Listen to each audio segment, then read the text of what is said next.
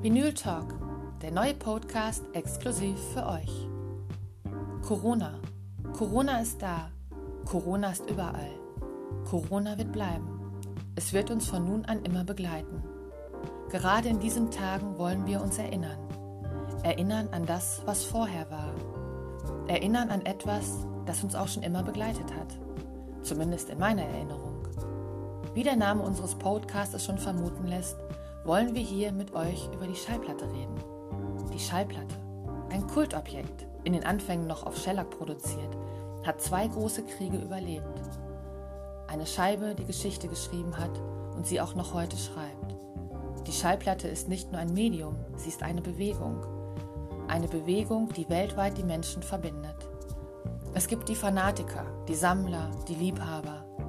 Noch bevor es soziale Netzwerke gab, entstand rund um die Schallplatte eine Community.